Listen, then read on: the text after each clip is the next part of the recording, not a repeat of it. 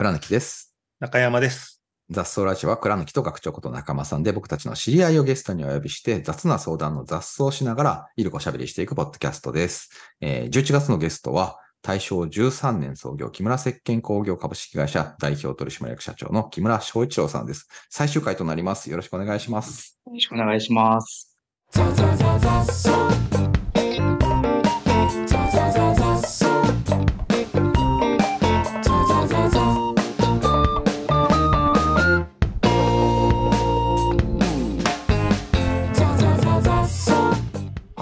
回、あの、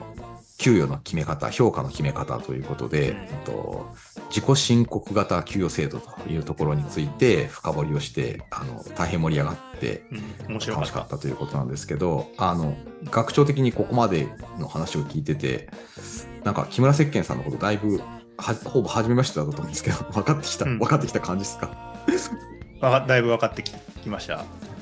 で、で、やっぱ、なんて言うんでしょう。こう、表現があれかもしれないですけど、まっと、まっとうになってるなっていう。あの、それこそ、事業、事業家、起業家がやりたいことこれです。うん。で、それに投資家がうん乗るか乗らないかうんとか、こう、うんだったらこういう風にしてくれれば乗れるみたいなすり合わせが行われるってめっちゃまっとうじゃないですか。マットですね。はい。なのうんで、変な組織の力学みたいなのが、こう、排除されてて、フラッフラットな、フラットな、なるほどはいなるほど。になってるなってうんうんいう。うんうんうんううんん。そうですね。なんか、こう、変な力学というか、こう、よくわからない力学が発生しない仕組みになってますよね。うん。うん。まあ、あの、ある意味、あの、マッチョではありますよね。その、本当に提案、いい提案をしなきゃいけない。とか、うん、自分で給料決めなきゃいけないとかって、その、うんだいぶマッチョな世界観ではあるけど、まあでも、あの、まっとうですね、本当にね、確かに。うん。ううんんいやーなんかその、ね、こう、要は事業家と投資家みたいな関係性で、まあ会社と社員で働いていくってなった時に、その、僕が気になったのは、あの、最初の方でおっしゃってた、新卒も採用してるみたいな話、4年前からはい新卒採用を始めたって話において、その、僕らもちょうど3年ほど前から新卒、第二新卒の社員を増やしてきたっていう中で、その、まあ、とはいえ、新卒に事業家たれって言っても、は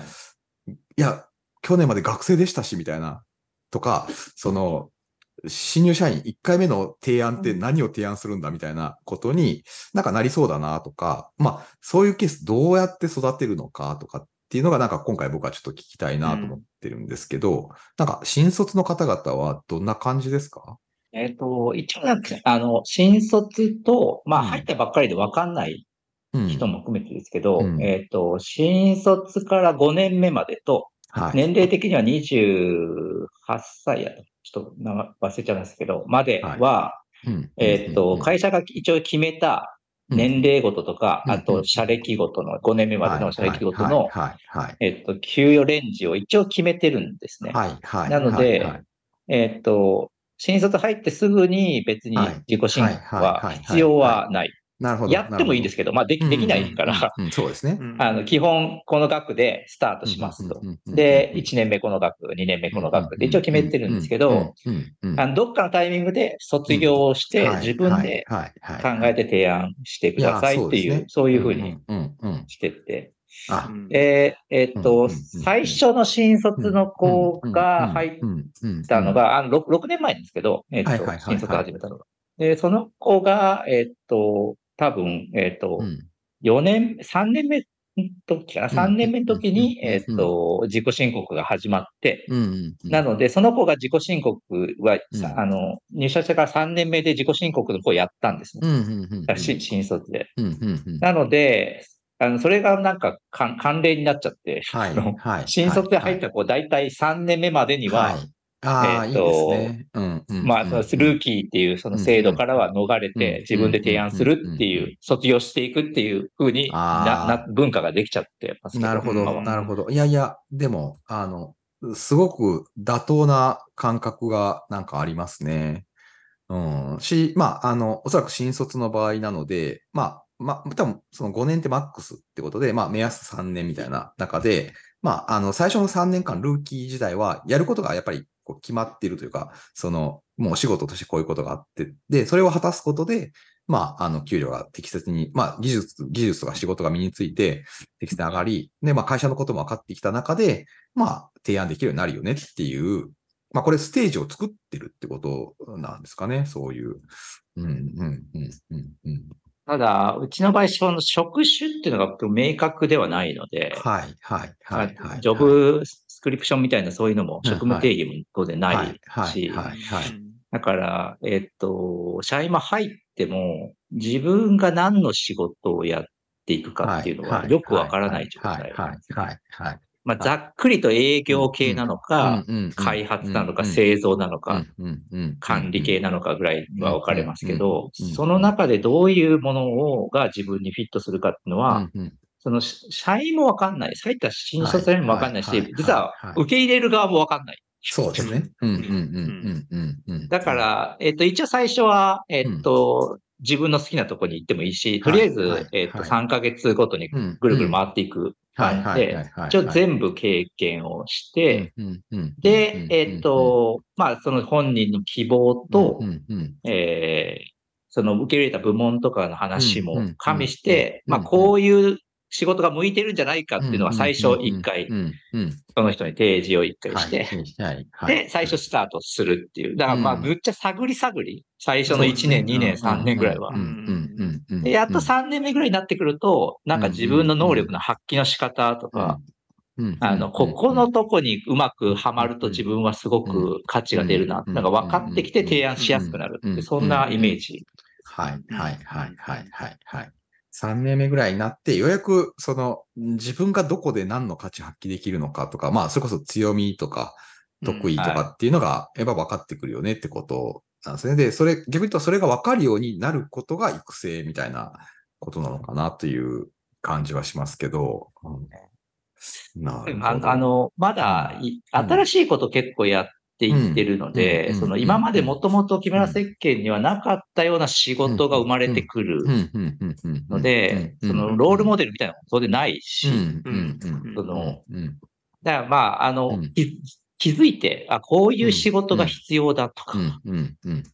こういう役割をやらないとって思って提案してくれるようになったらいいなと思って。それが、まあでも、教育というか、教育でもないような気もしますけど。はいはいはいはいはい。自分で、自分でそれを見つけ出してほしいなと。まあでもたまに会社としてはこういう人がああ、欲しいなと、こういうパー能力ある人が欲しいなって時に、一応募集をかける。で、募集かけたら手を挙げた人には、あの、新卒だろうが、ベテランだろうが、手挙げてくれたら、その人になるべく可能な限り、それを一回やってもらうっていうふうには、一応そのいう制度も一応も。なるほど。なるほど。なるほど。いやー、なんか、徹底して、まあ前回の話からもそうですけど、まあいわゆる内発的動機づけで、その、仕事を選び、まあ、あの、仕事を考え、まあ、で、まずそれが事実的になっていくみたいなところだと思うんですけど、なんか、あれですね、学長的にその、うん、自分の頭で考える、そのカオスな環境で働ける人の育ち方みたいなところっていくと、なんか共通点というか、こう、ありますか？あの、加減上場で考えると、最初全部、どの、全部の仕事をこう、体験をするみたいなのって、まあ、足し算、ちゃんと足し算がしやすい運用になっているみたいなことだと、思ったのと、あとは、やっぱ自分で考えるのって全体が分かっ全体像が把握できる、まあ規模感というか、今だとローテして回れるぐらいだからっていうところはあると思うけどですね。まあまあでも最初にやっぱり足し算していく。まあ足し算しながら自分のこう強みを見つけていくってことになっているってことなんですよね。うん、で3、3年ぐらいっていうのはまた、あの、なんていうの、現実、現実ベースでそれでやってるみたいなところですね。その、先に、こう、もう3年だろうとか5年だろうって言ってるわけじゃなくて、さ、実際やってみたら3年の人がいたから3年で行くみたいな。うん。なんか、その、こう、第1回から通じる、その木村さんの、こう、発想のベースというか、まあ僕もそれに近いところなんですけど、多分、その、現実とか、現実うまくいったものをベースに、なんか仕組み作っていくっていう感じ。その、頭で考えて作っていくっていうよりは、いや、もう言っても今こうだからな、みたいな。じゃこれもうちょっと良くするにはこうしたらいいんじゃない？みたいな感じで、なんか物事考えてらっしゃるのかなっていうのは、なんか、こう、なんか通じてるものはそこなのかなと思ったんですけど。僕聞いてて思ったのは、うんうん、これは嫌だなっていうのに忠実な感じがしますね。うん、倉貫さんも木村さんも。だから多分、あの、納品のない住宅開発とかにも興味が あるわけだし、確かに。評価、評価嫌だなとかね。そう、評価嫌だなみたいな。いや、僕も本当査定がめっちゃ嫌だったんですよね。いや、僕も嫌だ。自分でその給与全部決めて出して、文句あったら言ってきてねっていう、その、え、それはさ言ったら査定じゃないですか。こっち側が決めちゃう。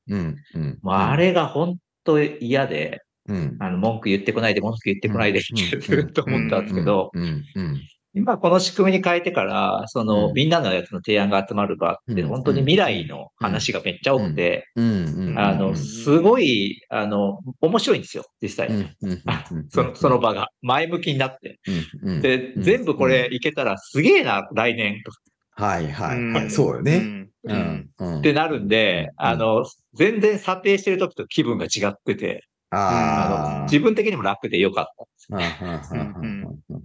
いや、未来の話しかしてないですからね、そこでは。そう、そうなんですよ。うん、うん、うん、うん。し、ね、いい、いいことしようという話しか当然提案としては出てこないから、そうそうそう。その、いいことしようって話は、まあ楽しいですよね。そうですよね。うん、うん、そう。ここは本当に、全然過去の結果であいつこんな数字だったからどうだなっていうのをやって、なんか、給与決めて、やるよりも、うん、まあその、なんか未来にかけて、で、トータルすると、全然これ、うん、あの、人件費の予算としては結構やばいな、みたいなとこ ああるんですけど、うん、あるんですけど、その人件費が例えば決まったら、その人件費を賄う、やっぱりあらりを作んないとっていう考え方。まさに、まさに。あらりを作って、うん、その粗利の中の万パーセントを人件費に回すっていわゆる労働分配率みたいな発想では全然なくて、先に人の提案全部集めたら、こんな額になるけど、この額を賄うには、やっぱりこれぐらいの売り上げとかこれぐらいの粗利取らないといけないから、みんな頑張ろうっていう。はい、はい、はい。だそのベクトルが同じ、あの、多分、あの、人件費の割合とかの決め方っていうか考え方は同じだけど、見てるベクトルが全然違うので、それはすごい、まあ、社員にとってもそっちの方がいいだろうなと思って。いやそうね。その、あとはその、現時点の、現時点の状態を肯定する能力が高いですよね。その、少なくとも今良いよねって思ってないと、その、未来もっと良くしようってならないというか、その、はいはい、あれも嫌だな、これもダメだなって言ってる状態だと、なんか暗い話になっちゃうけど、うん。なんか、その、まあ、その今を肯定した上で、それより良くする提案を考えていくって場は、いや、これもうただ飲み、楽しい飲み会もそういうやつじゃないですか。その、あの、こう変えられない過去の評価の話とかばっかりしても、うん、ね、愚痴、愚痴だけ言う会よりは未来の話をする会の方が絶対楽しいので、うん、いや、みんな、みんな楽しい状態ってすごい、すごいですね。うん、でも、その投資家だから、うん、はい。どうやったら元取れるかなっていうのをみんなですり合わせながら進めていってるっていうことですもんね。今、この話すると、うん、でもあの、じゃあ、業績が悪くなって、うん、いい時はいいけど、業績がすごい悪くなって、社員の給与をカットしないといけない。どうすんだって、結構、カットできるんですかって言われるんですけど、あの、そもそもそうそういう状況ってすごい、どっちにしろシビアな状況なわけじゃないですか。うん。そんな、そそこまでの状況っていうのって。うん。で、一応まあ全部、あの、そういう開開示してるっていうのも当然ありますけど、はい。はい。その、社員とそうやってこう、お互い給与の納得感あるとこで結び合って、うん。その、交渉してやってるので、会社の状況がめちゃくちゃ悪いっていうことに対してちゃんと伝えたときに、うん、あの、はい、多分、一方的に評価してるよりも全然理解してくれるんですよ、はい、みんな自分ごと、はい、自分ごととして受け止められますもんね。はい。はい。はい。で、実際僕、うち去年、あの、業績すごい悪かったんですね。うん、あの、えっ、ー、と、まあ、悪いって言ってもめちゃくちゃ悪いわけじゃないですけど、うん、まあコロナの床良かった時に反動で落ち込んだんですけど、まあそれに対して開示してて、じゃあ、その、社員はそれもやっぱり考慮してくるんですよね。結構。で、えっ、と、まあ未来の提案なんだけど、まあ自分たちのこの過去のそのパフォーマンスに一応問題があったことも想定して、えっ、と、ちょっと様子見で、やっぱり今年は提案します みたいな感じの提案が増え、増えたりとかするので、ちゃんと会社側が情報も開示して、うん、あの、正直にコミュニケーションを取ってた。ら、うん、社員も自分のわがままだけを通すみたいなことはないので、あの、そ、むしろそっち、あの、普通の表現制でやってるより困らないんじゃないかなって僕は思ってはいるんですあん。ま心配しなくてもいいですよって、なん。か、言ってるん。ですけど。うん。うん。いやー、すごいな結構これ、その、ね、こう評価嫌だからっていうところからスタートしてますけど、うん、こう取り組むのに、でも勇気はいりますよね。ああ、でもな、あんまり、あんまりリスクは実際な、ないと僕は正直思ってて、うん、うん、あのまあ、そもそも、例えば、あの、この制度に変えたときって、やっぱり最初、あんまり理解されてなかったんで、好きな給料書いてきたらいいだろう、みたいな感じで、えっと、じゃあ100万円、月100万円くださいとかって提案してくる人も当然いたんですけど、でも、あの、好きな給料書くわけじゃないですか。一緒に提案とその提案内容の見積もりだから。そうね。いや、あなた、その、それ、この内容を見積もって100万円だと本気で思ってるんですか？っていう人。本気で思ってるとしたら、あのそれを一回一旦受け取るけど、うん、なんかそれだとしたら、多分他の会社探した方がいいよってさっきの話じゃないですけど、そうですね。言えるじゃないですか。で、それ言ったら、社員も理解して、そんな無茶な数字書いてこないです、やっぱり。そうね。ちゃんと逆に自分の仕事とか価値を見積もろうと思うと、それめっちゃ難しくて、あの、そこをきちんと自分で考えて提案するっていうことの辛さとか大変さみたいなことに突き当たるし、なんかそんな、なんか適当なことをやってこない。絶対に。だから普通の評価制度なんかを導入して、なんかめっちゃ客観的にいろんな指標でなんか評価して点数をつけて、うん、いや、俺の点数なんでこんなんだろうっていうみたいな不安、うん、不満がいっぱい溜まるよりも全然リスクがない。ん。ですよ、この制度。大きい会社だったらめっちゃ時間かかるんです。あの、一人一人になると全部吟味するので、そうね。そうね。うん。数が増えるとそれはすごく、はい。すごく時間かかる。でも今は、それが本当に未来を考えることだし、僕らは戦略立てて人を集めてるわけじゃないから、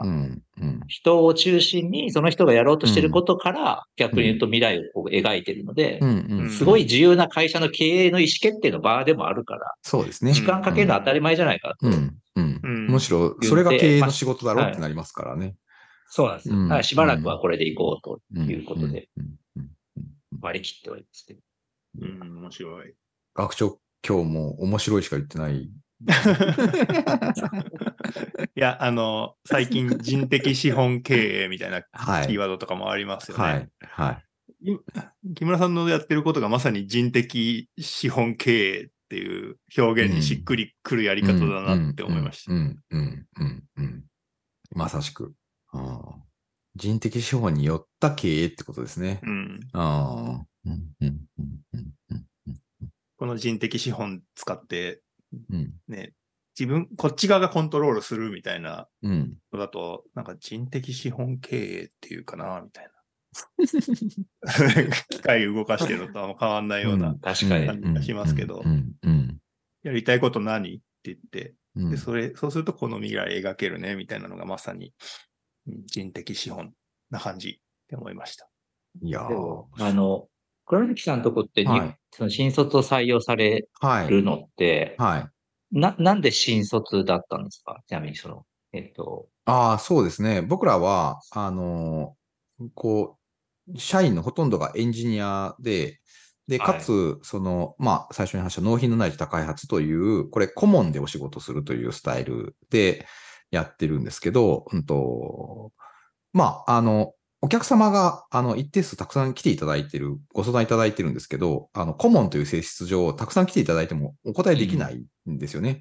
うん。で、あの、心苦しいなっていう気持ちが、まず経営者としてはやっぱあるじゃないですか。お客様のニーズに応えたいっていう。はい、で、まあ、ニーズに応えたいけど、供給できるものがないよっていう状態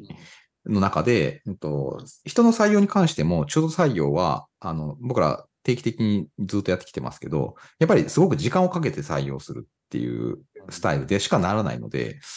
時間をかけるってなると、といや、全然お客さんにお答えするまでもう、あの、いつお答えできるかわからないみたいな感じになっちゃう中で、うんとまあ、僕ら自身の社員の年齢も結構上がってきて、そのベテラン社員が、あの、まあ、本当社員辞めないので、あの、長く続けてくれるので、その平均年齢も上がっていく中で、で、会社の中においては、その新しいアクティビティが欲しいなと思ったんですよね。そのエンジニアとしてスキルアップしていくっていうのは、これはずっと続けていくことだけど、その、うん、まあ、ある程度できるようになった先に、あの、人を育てるって、まあ、かつエンジニアを育てるっていうのは、まあ、良いアクティビティにもなるなというところと、まあ、育てること自体そうですね。育てること自体はアクティビティだな、みたいなことと、で、まあ、かつそうして若い人が育ってくれたら、あの、お客様に提供できる価値も増やせるし、うんと、で、僕らとしても、その若いエンジニアの人たちが、あの、一定数数揃ってやってくれることで、まあ、あの、全然他の中途採用で入る方より、会社のカルチャーをね、やっぱり、あの、最初から身につけられるっていうのは、まあ、すごく僕らとしては期待感があるなっていうところもあって、まあ、実験的に若い社員たちを、まあ、若いエンジニアたちをですね、その育成の仕組みから考えてみようっていうのをやったって感じですね。うん。ね、なんか、フランクさんのところのようなビジネスだったら、普通だったらベテランというか、その、うん、あの、ね、能力もああるポジションの人を採用する方が、多分効率が全然いや、そうですね。いいはずなんで、なぜ新卒なのかなと思うんですけど、うん。そうですね。あの、まあでも、あの、若い人採用することで、やっぱり会社の雰囲気というか、は全然変わってきた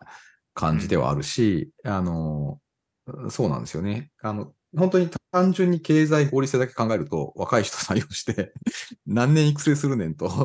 はい、僕ら、僕らこそエンジニア、それこそ、その、僕らの考えてる、その、お客様に対応できるエンジニアになるためには、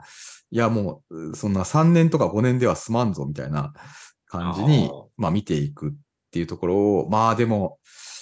見ていくか、みたいな感じ。まあ、あの、中途採用って結局、あの、どこかで、その、経験をどっかの会社がしてくれてたってことですよね。うん。で、それを僕らはいただいてたというか、中途採用してきたってことは、うん、その、要は育成に関する投資をどなたかがしてくれたところを僕らはいただいて、美味しい果実だけいただいてるみたいな状態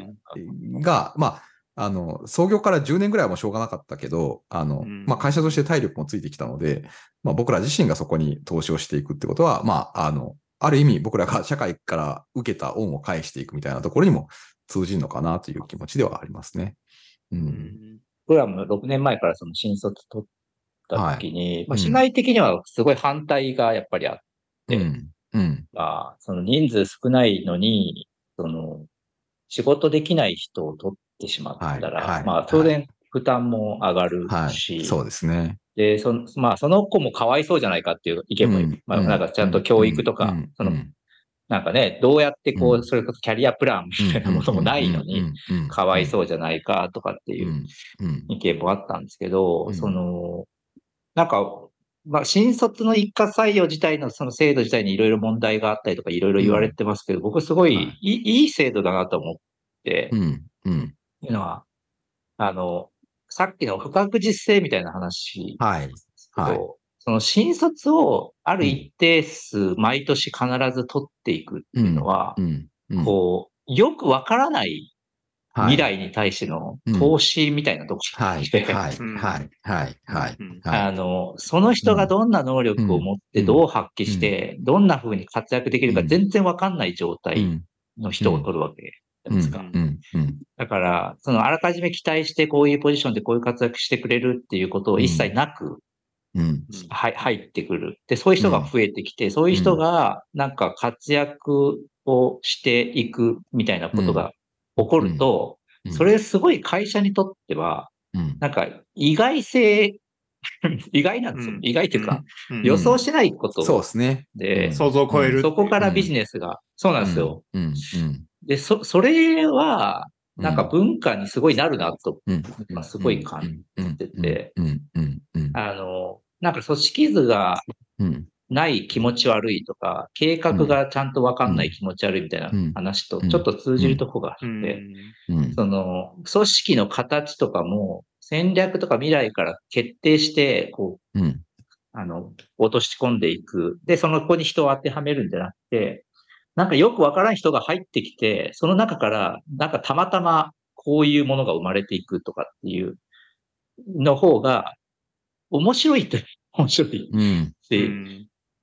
で、そういうものを受け入れる土壌が新卒採用していくと、だんだん培われていく感じがあるんですね。最初の1年、2年目は、あの、なんか、結構、それ、それでなかなか大変だったんです。けど、まあなんか 6, 6年目ぐらいになってくると、もうなんか、普通になってようやく。はい、はい、はい。で、これは組織にとっては、それも強みだなと思って。いやー、面白いな。いや、それもうまさしく、その、新卒のポテンシャルに対して投資してるっていうことじゃないですか。その、事業家と投資家の話にもやっぱり通じる話だなという感じがするし、結局、そこから新しい、まあ、要はリスクって、そのマイナス面もあるけど、アップサイドもリスクなので、はいはい、うん、その不確実なものにとって、あの、良い結果が得るかもしれないって、まあ、そこに投資をするっていうことになってくるので、いや、もう、学長に言った人的資本経営ってこれ、これだなみたいな。うん、まず人的に資本に経営投下をすることによって、うん、とまあ、こう、最終的に経済合理性につながるかもしれないけど、まあ、まずは、あの、人に投資していくっていうことから、順番として動くってことだなというのは、いや、もう一貫して、あの、話聞いてて思いましたね。あとはその、木村さんがさっき言ってた、うん、まあ、やってるうちにだんだんこう育ちやすい環境の作り方が上手くなっていけば、うん、投資の元が取りやすくなっていく、みたいなことがあるわけですね、投資も、投資も上手になっていくし、目利きもね、よりできるようになるし、まあ支援もしやすくなるし、うん、あの、いや、そうなんですよね。で、さっきのその、卒業するタイミングが、こう、ね、あの、こっちが思ってたよりも早く卒業しますみたいな人が出てくるみたいなことが起こると、その人がまいロールモデルになって他の人も、じゃあって言って、ついていくようになっていくみたいなことが起こってきたりとかするし。いやもう共感しかないお話。でしたが、あの、こう、最初、ほんいや、僕は木村さんと初めましてなので、ドキドキしてたら、学長もほぼ初めましてって衝撃の事実から 始まったんですけど。いやいや、ここに来ていいのかっていやいやいや、あの、めちゃくちゃ楽しい、あの、全3回になりまして。今日はもう雑談じゃなくて、もう完全に自立型組織の経営についてっていうテーマトークでしたね。雑草ラジオから。いやいや、いやいや、あの、僕自身は、あの、本当に楽しい 時間でしたが、あの、最後に木村さんから、これ、まあ、ゲスト皆さんにいただいてるんですけど、あの、ガソラジに来ていただいてのご感想をいただいて終わりにしたいなと思います。いやあの、僕、ダスラジオの結構ヘビーレスナーだと思っていやありがとうございます。かなり、あ、全部聞いてるか、聞いてはないんですけど、かなりきしっかり聞いてる方で、あの、で、倉貫さんのことも、あの、もうね、十何年前から多分、その初めてばかりの頃が 存じ上げてましたし、はい、でも中山さんも実はあの、えー、っとね、セミナーを受ける前からあの本は読んでて、あの、ネットショップの方の本ですね。あの、で、僕それ、それ中山さん書いてる、学長が書いた本だって知らなかったんです。結びついてなくて、後から、その、えっ、と、ワークショップ受けた後に、その本見てたら、あれ？名前が同じだとか思って、それで気づいて、なので実は昔から、あの、お二人ともすごく、あの、影響を受けたりとか、あの、触発されてた方だったんで、あの、呼んでいただいただけでめっちゃ嬉しかった。だから今日はもう本当に、あの、舞い上がってちょっと喋りすぎてしまいそう。本当にありがとうございました。いやー、ありがとうございました。本当に楽しい時間でした。はい。ということで、えー、11月のゲストは、えー、木村石鹸工業株式会社の代表取締役社長の木村翔一郎さんでした。ありがとうございました。ありがとうございました。はい、お疲れ様でした。お疲れ様でした。いやー、楽しかった。はじめましてで、はじめましてでどうなるかと思ったけど、学長的にはどうでしたか？今日は、あの、やっぱ自立型組織やってますっていう経営者の人って、うん、なんか、なんていうんですか、あんまり理解されないみたいな、同じ悩み共有できないみたいなのあるじゃないですか。はい、はい、はい。その、こういうこと聞かれるんだけど、ちょっと質問がピンとこねえな、みたいなことがよくあったりとか。なので、今日は木村さんと倉貫さんで多分すっげえ喋りたいこといっぱいあるだろうなっていう あの想定のもとに、こう2人を眺める感じになりました。いや想定通りいっぱい聞きましたね。うん、いやいっぱい食いついて教えてもらったなっていう感じでした、ねうん、最後ね、最後あの、うん、楽屋で木村さんが倉貫さんにも聞きたいこといっぱいあったのにって言って帰っていかれましたもんね。いやこれね、あの、この後飲み会、飲みに行ける感じのテンションですよ。いや合宿やりますか。ねえ、ちょっとやりたいし、いや、マジで普通に、ちょっとこれ普通に飲みに行きたい ぐらいの感じでは、本当、名残惜しい感じでしたね。名残惜しい感じでしたね。いやいや。続編的な感じの時間は作りましょう。そう。し、あの、僕も聞いてもらいたい。あの、今回僕はあの初めてだったから、ちょっといっぱいいっぱい聞きすぎたかったから聞きすぎちゃったから、あの、なんか、ちょっとあれですね、あの、ザスラジオにするかどうかはさておき、あの、どっかで延長戦で学長とまた3人でお話やりましょう、やりましょう。やりましょう。はい。ということで、えー、面白かったな。はい。うん、あの、ザスラジオでは皆さんからのメッセージや質問、相談お待ちしております。今日の感想もぜひいただけたらありがたいです。えー、お聞きのポッドキャストの雑草ラジオのプロフィール欄に掲載されている Google フォームからお気軽にお寄せください。ザ・ソラジャは毎週水曜日午前中に更新しております。Spotify、Apple、Google のポッドキャストで聞くことができます。チャンネル登録していただけると嬉しいです。ということで、また来週。ありがとうございました。